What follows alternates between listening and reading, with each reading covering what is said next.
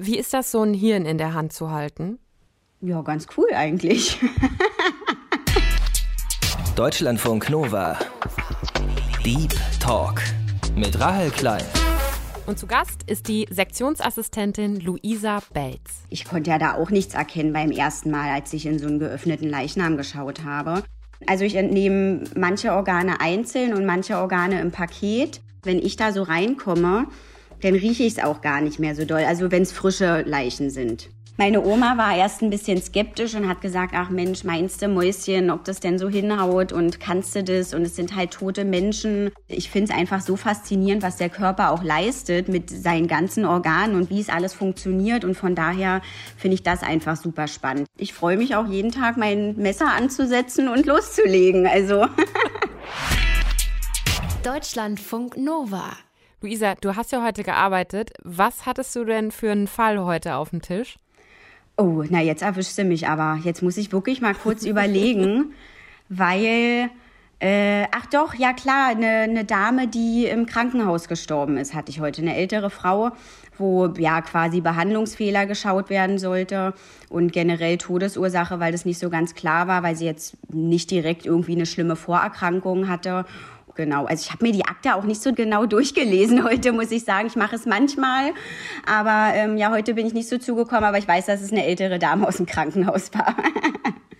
genau. Deine Aufgabe ist ja dann, du bereitest die dann für die Sektion vor, ne? Vielleicht genau. nimmst du uns mal mit in, in deinen Aufgabenbereich. Also Sektionsassistentin, es gibt ja immer den Rechtsmediziner oder die Rechtsmedizinerin. Genau. Und dann gibt es sozusagen dich als, als Assistentin. Also was sind dann so deine Aufgaben? Also eigentlich geht es los quasi mit den Leichnam aus der Kühlung unten holen. Wir haben die unten quasi im Keller sozusagen drin, wo wir dann so einen Fahrstuhl haben, womit wir die hochfahren können zu uns in die Seele. Und dann holen wir uns quasi die Leichen, die für den Tag angesetzt sind, holen wir uns morgens hoch. Und die werden ja dann auf uns, wir sind vier Sektionsassistenten, die werden ja dann verteilt auf uns vier Leute. Und jeder bringt quasi seine Leiche an seinen Tisch ran. Und dann packen wir die zusammen aus. Die sind ja immer in so einer Folie und in so einem Leichensack eingepackt. Und dann ziehen wir die in der Regel eigentlich immer zu zweit dann auf den Tisch, weil es ja doch ja das manchmal ja auch ein bisschen oder? schwerer ist, genau. Ja. Also wir haben da so auf jeden Fall Tricks, womit es auch leichter geht. Naja, bei mir muss ich sagen, wenn es dann so an die 100 Kilo rangeht, würde ich es alleine schon nicht mehr schaffen. Also ich bin ja jetzt auch nicht so groß, bin nur 1,53 und äh, ja, von daher, aber wir machen es eigentlich sowieso immer zu zweit. Ja, und dann zieht jeder, ziehen wir die Leichen auf den Tisch und dann müssen wir eigentlich noch so ein bisschen, weil wir fangen schon um sechs an und die Ärzte kommen ein bisschen später, mhm. müssen wir ein bisschen auf die Obduzenten noch warten, auf die Ärzte. Ja, und dann drucken wir so Etiketten. Wir nehmen ja Proben für die Toxikologie, wo ja dann eine Sektionsnummer, der Name und was halt drinsteht, ähm, ausgedruckt werden muss auf so ein Klebchen. Das bereiten wir meistens auch immer schon vor. Messer müssen geschliffen werden. Und ähm, ja, das war es auch eigentlich schon an der Vorbereitung. Wonach riecht so ein Leichen, äh, wie heißt das, Leichensaal? Ist das dann, ein Le nee, ist kein Leichensaal, ne? Das ist dann der Sektionssaal. Sektionssaal, genau. Wonach riecht so ein Sektionssaal? Also ich kann es, muss ich sagen, eher schwer beschreiben. Also ich weiß, dass ich hier mal, wo ich einen Gänsebraten im Winter vorbereitet habe und ihn quasi ausgepackt habe und so ein bisschen abgewaschen hat, dann riecht man ja so ein bisschen naja, dieses rohe Fleisch oder ich weiß nicht, so wie es auch an der Theke vielleicht riecht. Und da musste ich ein bisschen an den Sektionssaal denken. Aber ich muss sagen, mittlerweile, wenn ich da so reinkomme, dann rieche ich es auch gar nicht mehr so doll. Also wenn es frische Leichen sind. Ja. Wenn dann schon der Fäulnisprozess eingesetzt hat, ist es natürlich was anderes. Aber ansonsten, ja, schnupper ich da nicht mehr so viel. Ich wollte gerade sagen, weil aus so Krimis oder Fernsehserien kennt man ja, ne, wenn dann so, keine Ahnung, Polizisten dazukommen, ne, mhm. und es äh, war irgendwie Mordfall oder so und man hat so eine halb verweste Leiche und die kotzen da irgendwie in die Ecke, weil es so ekelhaft riecht. Also das ist ja. jetzt nicht so im Normalfall. Nee, also für mich persönlich nicht. Aber ich muss sagen, als ich das allererste Mal auch in so einen Sektionssaal gegangen bin, wo eine fäulnisveränderte Leiche drin lag, da fand ich es schon ganz schön schlimm. Also es ist jetzt schon ein paar Jahre her, deswegen kann ich es jetzt auch nicht mehr beschreiben, wie ich es wahrgenommen habe. Aber da bin ich rein und habe gesagt, oh nee, also dann kann ich doch nicht in die Gerichtsmedizin, es geht ja gar nicht. Ja. Aber irgendwie hat man sich dann doch so dran gewöhnt, muss ich sagen. Also wir schmieren uns auch nichts unter die Nase oder so. Das wollte ich gerade fragen. Genau, das ist nee. ja auch so ein Klassiker, ne? Irgendwie so Eukalyptusöl oder whatever nee, unter die Nase. Nee, nee. Nee, also wir überhaupt gar nicht, habe ich auch noch nie ausprobiert, mhm. weil der ähm, damals in der Ausbildung, unser, unser Lehrer quasi, der hat gesagt, wir sollen das auch nicht machen, sondern ja, sollen es quasi richtig wahrnehmen und riechen, damit man sich einfach auch dran gewöhnt. Mhm. Weil dann stehst du fünf Minuten da drin oder so und dann riechst du es ja gar nicht mehr. Es wurde immer so schön bei uns mit Douglas verglichen. Wenn man bei Douglas reingeht und dann so die Parfüme testet, da riecht's ja sowieso sehr extrem. Äh, dann riecht man ja irgendwie das Parfüm auch nicht mehr so richtig, was man sich vielleicht gerade rangesprüht hat. Und so ist es eigentlich bei uns im Sektionssaal auch, ja. Das finde ich auch einen sehr, sehr guten Vergleich. Douglas, eine Parfümerie mit einem Sektionssaal. Ja. Aber so ungefähr ist es halt, ja. Hm. Luisa Belz ist 28 Jahre alt und arbeitet als Sektionsassistentin und zwar im Institut für Rechtsmedizin an der Berliner Charité. Ihr Chef ist Deutschlands bekanntester Gerichtsmediziner und Buchautor Michael Zokos. Und auf Luisa aufmerksam geworden bin ich durch die Serie Obduktion. Das ist eine True Crime Serie. Da begleitet Schauspieler Jan-Josef Liefers Rechtsmediziner Michael Zokos bei seiner Arbeit. Und da wird eben gezeigt, wie eine echte Obduktion durchgeführt wird. Und Luisa ist in der Serie als Sektionsassistentin mit dabei. Und das fand ich so spannend, dass ich unbedingt mit ihr sprechen wollte. Um Sektionsassistentin, Sektionsassistent zu werden, muss man eine Ausbildung machen. Die dauert insgesamt etwa ein Jahr. In den ersten sechs Monaten lernt man Theorie und Praxis und dann muss man noch ein halbes Jahr Praktikum machen. Sektionsassistentinnen und Assistenten sind quasi die rechte Hand von den GerichtsmedizinerInnen. Die bereiten die Leichen vor, sezieren die zum Teil, nähen die am Ende wieder zu und machen sie sauber. Und helfen dadurch natürlich herauszufinden, ob jemand vielleicht eines nicht natürlichen Todes gestorben ist ist.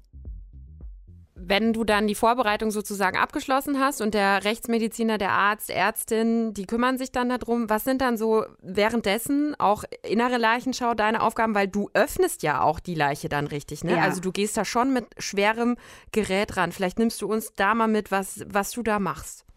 Also ähm, genau, ich öffne eigentlich den kompletten Leichnam, also Kopfhöhle, Brusthöhle und Bauchhöhle und ich entnehme auch alle Organe. Wie ist das, so ein Hirn in der Hand zu halten? Ja, ganz cool eigentlich.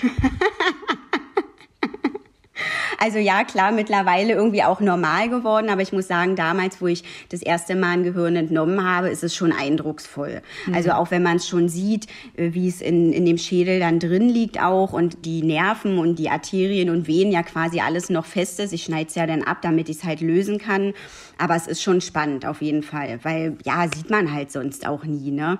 Wo auch. Voll. Aber ja, ich, ist schon cool. ich habe dich unterbrochen. Also du schneidest quasi den ganzen Körper ja auf, entnimmst dann mhm. die Organe und was genau. wird dann gemacht? Denn also ich entnehme manche Organe einzeln und manche Organe im Paket, also dass quasi mehrere Organe in einem Bund hängen sozusagen. Und dann lege ich sie eigentlich dem Rechtsmediziner, der mit mir in der Obduktion zusammen ist, dem, der hat dann so einen kleinen Organtisch noch wo er halt dran steht. Und da lege ich ihm die Organe rauf und er schneidet dann die Organpakete auch zurecht. Also da werden dann Gänge aufgeschnitten und Arterien, Venen und die Luftröhre, der Magen wird geöffnet, der Darm wird geöffnet, also alles solche Sachen. Das ist dann aber Ärztesache. Hat dir das nie was ausgemacht, dann wirklich jemanden aufzuschneiden? Also du gehst ja auch, man, man sieht das in dieser Serie Obduktion. Mhm. Ähm, mhm. Da sieht man, dass du auch wirklich mit, mit elektrischen Sägen dann ja die Knochen durchschneidest und alles mögliche. Und du hast ja. schon gesagt, die Messer müssen geschliffen sein. Musstest du dich daran gewöhnen oder war das für dich von Anfang an irgendwie normal, dass das jetzt dein Job ist und das zu machen? Also eigentlich muss ich sagen, war es von Anfang an normal. Also ich weiß, dass ich vor meiner ersten Sektion in der Pathologie noch in der Schule quasi war ich auf jeden Fall auch sehr aufgeregt, weil, naja, man hat ja auch Angst, irgendwie was falsch zu machen, was kaputt zu schneiden oder so. Und naja, mal ehrlich, man guckt da ja auch rein, hat ja auch keine Ahnung. Das ist ja auch alles Routine, dass man quasi sich dann zurechtfindet sozusagen. Und ich konnte ja da auch nichts erkennen beim ersten Mal, als ich in so einen geöffneten Leichnam geschaut habe. Von daher war ich da aufgeregt, aber ich weiß, dass es mir Spaß gemacht hat. Mhm. Also als ich dann quasi diesen ersten Schnitt gesetzt habe und dann auch die, naja, die erste Aufregung und vielleicht auch die erste Angst so ein bisschen überwunden war, fand ich es eigentlich auch nicht so schlimm. Mhm. Also ja, wenn ich jetzt so daran denke, muss ich auch sagen, ich freue mich auch jeden Tag, mein Messer anzusetzen und loszulegen. Also. ja. Also es ist ja mega gut, wenn, wenn einem der Job generell Spaß macht, egal welcher Job das jetzt irgendwie ja. ist.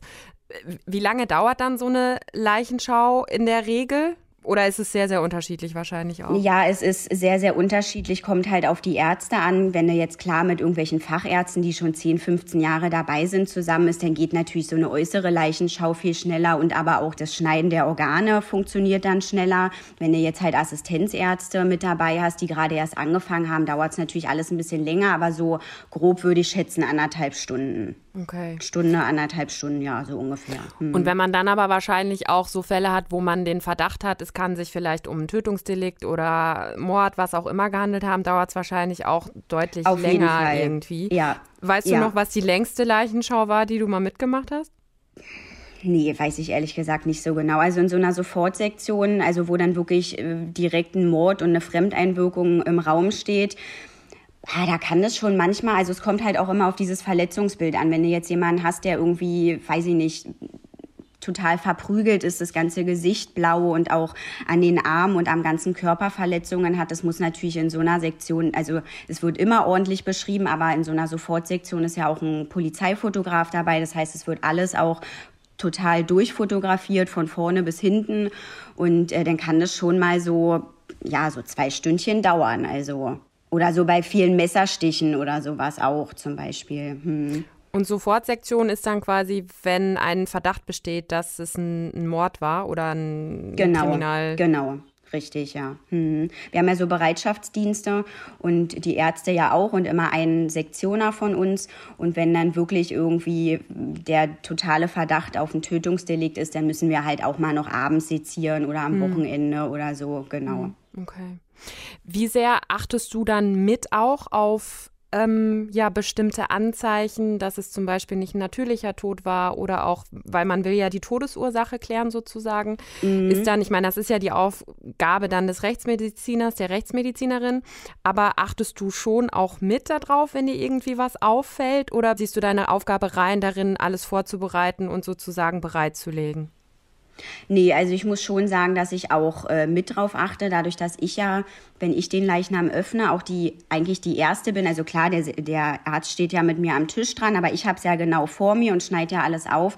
Da achte ich schon auch auf alles. Also da wird alleine schon beim Brustkorb auf Rippenbrüche geachtet. Dann wird gleich, frage ich zum Beispiel manchmal auch, ah ja, okay, wurde der reanimiert? Ja, wurde er, dann sind die Rippenbrüche zum Beispiel erklärbar. Und wenn ich auch den Hals entnehme oder sowas, da achten wir immer am meisten drauf, weil da präpariere ich ja die alle Halsmuskeln auch einzeln ab. Mhm um mir jeden Muskel einzeln anzuschauen. Und wenn ich da schon irgendwie eine Einblutung oder so sehe, weil da halt immer interessant ist, ob er jetzt gewürgt, gedrosselt oder sowas wurde, ähm, wenn ich da eine Einblutung sehe, ich sage halt auch immer gleich Bescheid dann. Hm, guck mal, das sieht ein bisschen komisch aus oder so. Ne? Also mir fällt es dann schon auf, ja ich sage dann gleich Bescheid und dann schaut man sich halt irgendwie zusammen an. Da freut man sich, wenn man was entdeckt, oder? Also wenn man ja. dann so detektivisch irgendwie so den entscheidenden ja, Hinweis irgendwie sagen. gibt. Hm. Ja, ja, hm. freue ich mich auch immer, ja. Gibt es eine Sektion, die dir aus irgendwelchen Gründen ganz besonders in Erinnerung geblieben ist? Ja, war auch meine Sektion in einem Bereitschaftsdienst, auch ein Mordfall von einem kleinen dreijährigen Mädchen. Boah. Also eigentlich waren es sogar schon zwei dreijährige Mädchen, die mir eigentlich im Kopf geblieben sind. Ja, also jetzt gar nicht so, dass es mich beschäftigt hat, auch nicht an dem Tag danach oder während der Sektion. Ich meine, klar, wenn man dann so auch von, von der Mordkommission, die ja dann in so einer Sofortsektion auch dabei ist, so ein bisschen naja, die, den Hintergrund und die Geschichte mitbekommt, was jetzt genau passiert ist. Mhm. Oder die Ärzte sind ja auch immer dann vor Ort, wo es halt geschehen ist. Also es berührt mich jetzt nicht so, muss ich sagen. Also ich sehe das dann trotzdem als meine Arbeit, aber es ist trotzdem so, dass ich mir da dann denke, pff, oh, harter Tobak. Also ja. und das ist, ist mir auch im Kopf geblieben. Ja. Ja, also ich finde gerade, wenn man natürlich Kinder oder so da hat, ne, die, keine Ahnung, misshandelt worden sind oder getötet worden sind, ja. das ist ja schon immer ein ganz, ganz extremer Fall dann irgendwie. Ja, das stimmt, das stimmt. Also haben wir toi toi toi auch nicht so oft, ne? Mhm. Aber hatte ich jetzt halt die beiden äh, kleinen Mädchen und ja, die sind mir schon doch im Kopf geblieben. Ja, ist halt was anderes, wenn du da halt so einen kleinen Kinderkörper irgendwie vor dir hast, ne, alles noch ja frisch und jung und zart sozusagen, das ist dann schon äh, ja ist schon traurig auf jeden Fall. Ist das dann, wenn du sagst, dass dich das dann nicht so sehr beschäftigt an dem Tag oder danach, aber es bleibt ja schon in Erinnerung, Kannst du das so professionell sozusagen von dir persönlich trennen? Also, dass ja. du, ne, das ist deine Arbeit, das ist dein Job, du machst das aus einem bestimmten Grund und zu Hause kannst du das dann aber auch wieder weglegen. Funktioniert das bei ja, dir? Total. Ja, ja, total. Also hat auch schon von Anfang an geklappt. Mhm. Deswegen, wie vorhin, ich musste dann, wenn mich jemand fragt, so, hm, was war denn heute? Also ich muss dann schon wirklich überlegen, ja, weil man jeden Tag, auch viele bei den Kollegen, ich sehe ja auch die, die Leichen bei den Kollegen auf dem Tisch oder so, man macht ja auch manchmal zwei, drei Stück am Tag und dann, ja, das ist dann irgendwie weg bei mir. Also, also es muss ja wahrscheinlich genau so sein, ne? sonst könntest du das ja gar nicht machen. Oder du würdest halt irgendwann ja, zusammenbrechen zu Hause, wahrscheinlich. Ja, also ich denke auch bei Leuten, die das so beschäftigt, die sollten den Job dann, also gerade in der Gerichtsmedizin dann auf jeden Fall nicht machen. Hm. Weil man tut sich ja damit halt auch selber einfach keinen Gefallen, ne? wenn man dann, wenn es einem zu Hause dann schlecht geht oder man so doll darüber nachdenkt und dann vielleicht selber auch traurig ist. Also ja, ja denke ich nicht, dass das gut wäre. Träumst du manchmal von Leichen dann? Nee, auch nicht. Habe ich auch noch nie. Seitdem noch ich nie? die Ausbildung gemacht habe, habe ich noch nie von einer Leiche geträumt. Nee. Krass. Ist das bei allen also so klar, oder so, ist das nur bei dir so? Nee, weiß ich gar nicht genau. Müsste ich mal interessenhalber meine Kollegen fragen. Haben wir jetzt irgendwie so noch nicht drüber gesprochen. Also ich habe natürlich schon mal von, von einer Arbeit geträumt, aber halt in einem ganz anderen Zusammenhang. Also es hatte überhaupt gar nichts mit einer Leiche zu tun. Und habe ich auch, wie gesagt, noch nie. Und denke ich, ja, weiß ich nicht, werde ich bestimmt auch nicht. Ist wahrscheinlich ein gutes Zeichen. Also, dass es ja. nicht so ist, ne? Dass du es offenbar irgendwie ja gut so verarbeitet bekommst. Ja, das ist also, ich muss sagen, da jetzt bei der Arbeit, es ist halt ich habe den Leichnam im besten Falle schon ausgezogen, da auf meinem silbernen Tisch zu liegen. Und ähm, klar kann ich mir, wie gesagt, diese Akten durchlesen und die, die Geschichte quasi ähm, erfahren dadurch. Aber das ist dann halt irgendwie meine Arbeit. Ich glaube jetzt, wenn ich aber zum Beispiel mal zu einem Fundort mit zu jemandem fahren würde und die, die Leiche dann in der Wohnung sehen würde, wo ich den persönlichen, diesen, dieses Umfeld, dieses persönliche von dem Leichnam dann auch sehen würde, vielleicht Bilder an der Wand oder so, ich glaube, dann wäre es für mich auch nochmal was anderes. Mhm. Weil so bin ich wirklich ein sehr empathischer Mensch und heul auch schnell und gleich und viel. Mhm. Ja. aber ähm, ja, das wäre dann, glaube ich, schon nochmal was anderes. Aber da bei mir im Saal ist es irgendwie hm. Ja, das blende ich aus. Hm. hm. Es ist einfach unglaublich faszinierend für mich, dass Luisa so eine Freude an einem Job hat, den wahrscheinlich die wenigsten von uns freiwillig machen würden oder auch machen könnten.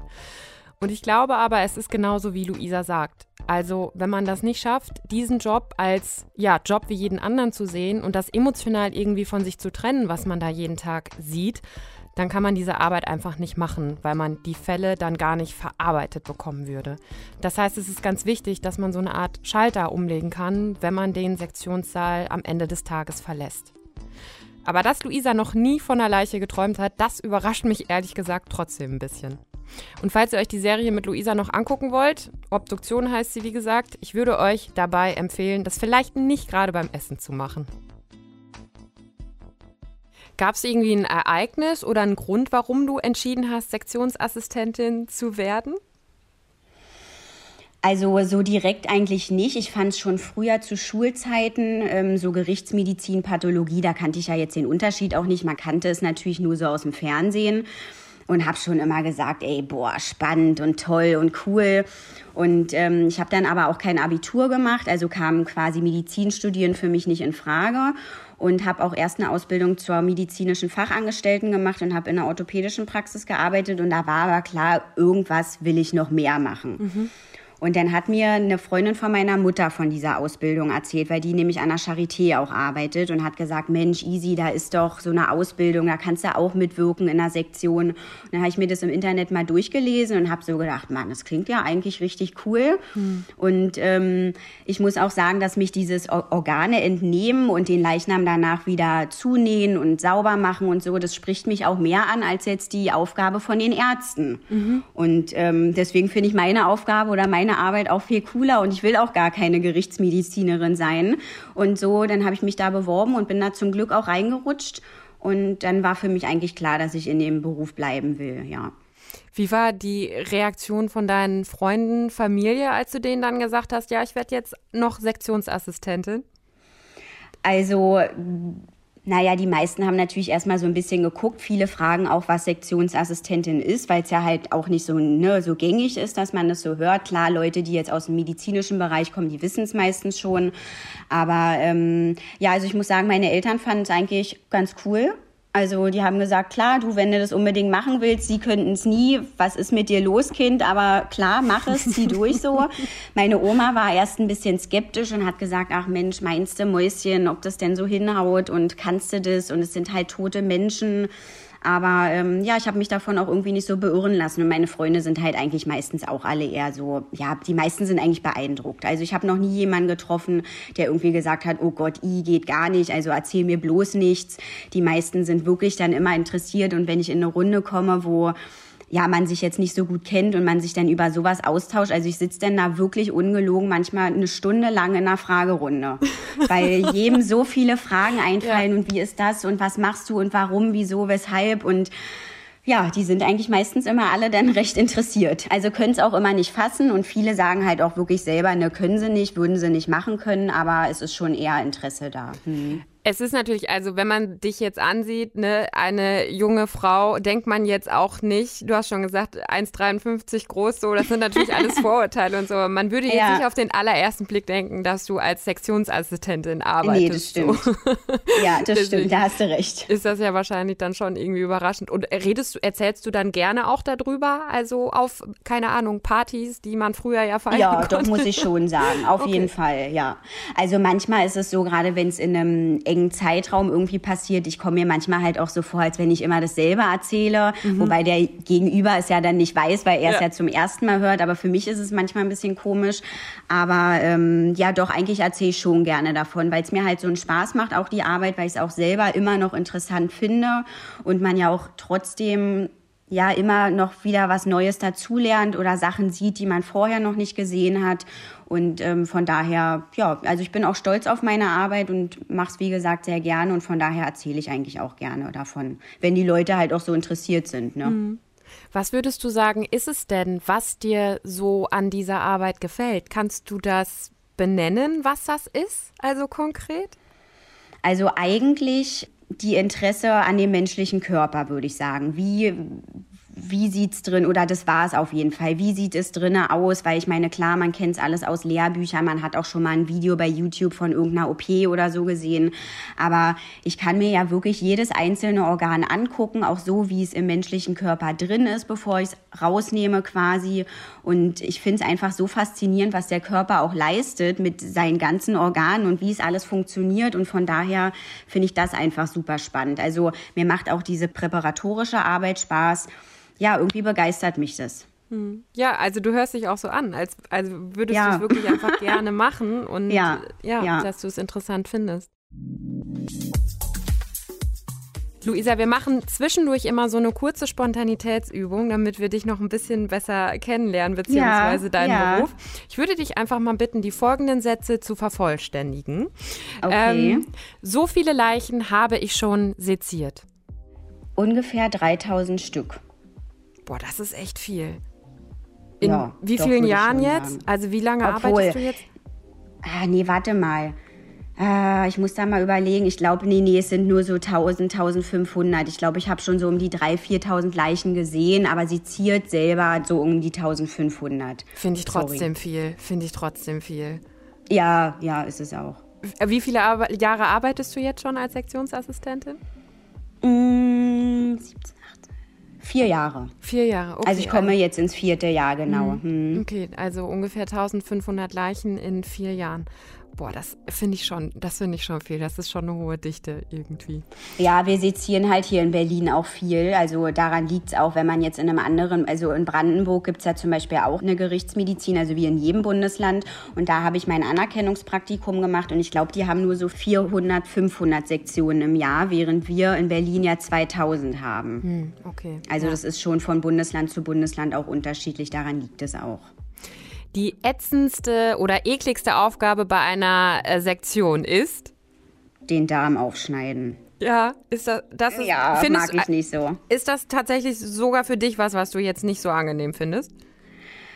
Ähm, ja, nee, finde ich nicht so angenehm. Also ich muss sagen, es ist jetzt nicht so, dass ich da stehe und mich auch wirklich dann total ekel und so, oh, ach du meine Güte, also so ist es jetzt nicht. Aber schön ist es jetzt auch nicht. Also, und das ist so das Einzige eigentlich, was ich ekliges auch machen müsste. Und riecht das noch oder warum ist es eklig? Ja. Ja, okay. Naja, ich glaube einfach diese Vorstellung, dass man halt weiß, dass es Kacke da drin ist und wenn es dann auch noch, naja, viel Kacke ist oder flüssig oder wie auch immer und dir das dann den ganzen Tisch da irgendwie vollsaut oder so, also es ist schon nicht so schön. Wobei ich Erbrochenes auch nicht so schön finde. Also Ja. ich glaube, da finde ich Erbrochenes sogar noch schlimmer als äh, Kacke. okay. Ja. Folgende Eigenschaft sollte eine Sektionsassistentin, ein Sektionsassistent auf jeden Fall mitbringen. Leidenschaft. Das hast du auf jeden Fall. Außer für Därme. Ja, ja, genau, die nicht unbedingt. Okay. Mhm. Dieses Vorurteil gegenüber SektionsassistentInnen ist totaler Quatsch. Ja, dass wir so Kellermenschen sind. Dass wir immer nur im Keller arbeiten, im Dunkeln, so ohne Fenster, so nach dem Motto, am besten auch noch, das ist totaler Quatsch. Und vielleicht auch dieses, dass ihr keinen, also lieber mit Toten rumhängt als mit Leben. Ja, nee, das auch nicht, das auch nicht. Also ich bin wirklich auch ein super sozialer Mensch und mir hat auch meine Arbeit in der Praxis mit den lebenden Menschen total Spaß gemacht und ich kann auch gut mit Omis und Opis und so. Ja. Aber ähm, ja, so ist auch angenehm. Aber nee, so ist es auf jeden Fall nicht. Also das ist auch ein gutes Vorurteil, ja, das Ja. stimmt. Ja. Folgendes hilft mir, nach einem harten Tag runterzukommen. Mit meinem Hund spazieren zu gehen. Was hast du Ja. für einen Hund? Ein Border Collie. Oh, ja, die sind natürlich Ja. auch sehr süß. Und da kannst du natürlich Find lange mit auch. spazieren gehen auch. Ja, auf jeden Fall. Und so auch an sich viel machen, so rumtricksen und so. Ne? Also das mache ich Ja. dann schon ganz gerne. Schön. Was würdest du sagen, lernst du in deinem Beruf über den Tod auch? Ist ja, also der Tod wird ja gerne auch mal ausgeklammert oder ist jetzt nicht so das Thema, womit man sich sehr gerne immer beschäftigt, aber du bist halt jeden Tag damit ja konfrontiert. Also ich muss sagen, ich denke darüber gar nicht so viel nach, außer manchmal, dass es halt schneller geht, als man denkt. Also gerade auch so bei jungen Leuten oder naja, jetzt auch Motorradunfälle, Fahrradunfälle, die halt tödlich enden oder so. Ich denke dann halt oft so, jetzt letztens war ja auch schon wieder eine Fahrradfahrerin, die von einem LKW ähm, überfahren wurde. Naja, das, ich denke mir dann halt so, sie ist morgens losgefahren oder wann auch immer und hatte irgendwie ein Ziel vor Augen und hat, man denkt halt an sowas Schlimmes irgendwie gar nicht und dann, ja, kann es so schnell gehen und dann ist es halt vorbei. Also daran denke ich schon oft. Und ich muss auch sagen, wenn ich mich wirklich doll damit befasse und richtig darüber nachdenke, dann kriege ich auch manchmal gerade jetzt so wegen meinem Bruder oder mein Freund, die fahren zum Beispiel auch Motorrad oder sind früher noch mehr gefahren. Und wenn du denn so jemanden hattest, der einen Motorradunfall hattest, dann kriege ich auch ein bisschen Schiss. Aber ähm, ich Ja. versuche dann da auch gar nicht weiter so drüber nachzudenken und es ist also ist auch okay so. Aber ist das dann schon so, dass man auch, wenn man dann, dass man das Leben vielleicht auch nochmal anders wertschätzt, weil man eben sieht, wie schnell es vorbeigehen kann und was auch Menschen alles irgendwie passieren kann oder woran die sterben können oder was auch immer? Also wenn ich jetzt manchmal mir so die Akten durchlese und dann halt so lese, was passiert ist, dann denke ich daran schon und denke mir so, ach Mann, ey, genieß dein Leben und so. Aber es ist jetzt nicht so, dass ich da halt dann jeden Tag oder auch noch nachmittags mir das dann noch so vor Augen halte, weil ich ja dann ja irgendwie auch schon wieder vergessen habe, was bei der Arbeit los war. Ähm, aber wenn ich mir das so durchlese, dann denke ich daran oft, ja, ja. Und dann denkt man auch oft, Mensch, du musst gesünder leben, mach Sport, mach das, mach das. Aber naja, dann bin ich zu Hause, mache es auch nicht. Aber du gehst mit deinem Hund spazieren. Ja, das stimmt, da hast du recht. ja. Ich gebe zu, dass ich mich vor unserem Gespräch durchaus gefragt habe, warum man Sektionsassistentin wird und wer das überhaupt machen will. Aber ich muss sagen, dieses Interesse am menschlichen Körper, diese Faszination, die Luisa beschreibt, wenn sie die einzelnen Organe sieht und wie das alles im Körper zusammenhängt, das kann ich gut verstehen. In Deutschland werden übrigens nur rund 2% der Toten auf gerichtlicher Anordnung obduziert. Immer dann eben, wenn es Zweifel an einem natürlichen Tod gibt. Diese Obduktionsrate ist im europäischen Vergleich relativ gering und dadurch bleiben in Deutschland viele Tötungsdelikte auch unentdeckt. Das mahnen RechtsmedizinerInnen schon seit vielen Jahren an. Dabei können Obduktionen nicht nur helfen, ein Tötungsdelikt zu beweisen, auch im Zuge der Corona-Pandemie werden Patientinnen und Patienten, die an oder mit Covid-19 gestorben sind, viel obduziert, damit man mehr über die Krankheit und das Virus erfährt. Und generell ist es natürlich so, wenn man sich den Tod genauer ansieht, kann man viel über das Leben lernen. Aber man sieht ja schon wirklich, also man sieht ja wirklich komplette Abbilder der Gesellschaft auch, ne? Und auch, also man sieht ja, ja wirklich alles, ne? Drogentote ja. oder AlkoholikerInnen, alles Mögliche. Also man kriegt ja wirklich so einen richtig krassen Einblick darin, was da draußen alles so abgeht auch, ne? Außerhalb ja, der eigenen Bubble, sage ich mal auch. Ja, ja, das stimmt. Also es ist wirklich erschreckend, wie viele Leute, also ich krieg's ja nur hier in Berlin mit, aber einfach in ihrer Wohnung sterben und es kriegt lange, lange gar keiner mit, weil sie ja anscheinend keine Angehörigen oder keine engen Freunde habe, haben, die sich dann nach ein paar Tagen auch irgendwie Sorgen machen. Also das ja. ist dann klar, ganz klassisch oft der Nachbar, der einen komischen Geruch wahrnimmt oder der Briefkasten überquillt. Also das muss ich sagen, ist schon wirklich sehr erschreckend, weil das ist viel hier in Berlin. Hm. Ja, das sagt ganz viel auch irgendwie über Einsamkeit und so halt aus. Ne? Ja, ne? also ja. wenn sowas so häufig ist. Ist das wirklich das häufigste, was ihr dann auf dem, auf dem Tisch habt oder was sind so die häufigsten Todesursachen? Tja, gute Frage. Also es ist, sind oft, also man sieht, finde ich, oft so, würde ich jetzt persönlich sagen, vielleicht nimmt es ein Kollege mhm. wieder anders wahr, aber ähm, so Herzinfarkte oder irgendwas, was mit dem Herzen ist, sieht man, finde ich, relativ oft. Und ja, Suizide tatsächlich auch. Mhm. Mhm. Und da müsst ihr dann bei den Suiziden müsst ihr dann ja auch gucken, ne, ob das wirklich ein Suizid war oder ob es halt doch irgendwie genau. eine Fremdeinwirkung gegeben hat. Ne? Genau, Deswegen richtig. landen die dann genau. quasi bei euch auf dem Tisch. Hm. Genau. Mhm. Ich finde deinen Job unfassbar krass. Ich finde das total krass, wie du das auch so trennen kannst, so dieses äh, Ganze irgendwie. Also das ja, ist ja, so, hast du recht. Also ja. das, aber muss man ja genau so halt irgendwie sehen, sonst kann man das ja nicht machen, weil das ist ja total wichtig, dass das passiert ist, ne? Weil ihr tragt ja dazu bei, dass auch Angehörige zum Beispiel erfahren, was mit ihren liebsten Menschen genau. irgendwie passiert ist. Genau. Ne? Richtig, genau, da hast du recht, ja. ja. Ist das manchmal, wünscht man sich da manchmal irgendwie mehr dann noch zu erfahren von auch den Konstellationen oder von, ne, wie dann auch Angehörige damit umgehen? Oder ist das für dich gut, dass du das so abgeschlossen auch betrachten kannst? Ja, also ich denke, das ist ganz gut, weil, also ich glaube, wenn ich so Angehörigen Gespräche zum Beispiel führen müsste, dann würde ich, glaube ich, auch regelmäßig da sitzen und mitweinen. Also, weil das würde mich dann schon wieder, weil dann habe ich schon wieder so einen nahen Bezug zu jemandem, der den Leichnam, den ich vielleicht dann sogar seziert habe, halt auch gekannt hat, vielleicht auch irgendwas erzählt oder dann habe ich schon wieder eher einen persönlichen Bezug dazu und dann würde es mir auch wieder nahe gehen. Also dann würde ich auch wirklich mitweinen und da bin ich auch froh, dass ich das nicht machen muss, weil ähm, ja, ich glaube, dann würde es mir schon wieder nicht so gefallen, wenn das Bestandteil regelmäßig wäre. Mhm.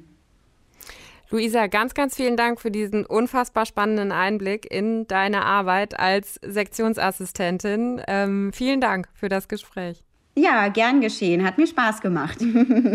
das war der Deep Talk. Danke fürs Zuhören. Wir hören uns bald wieder, wenn ihr mögt. Macht's gut. Rahel Klein ist raus.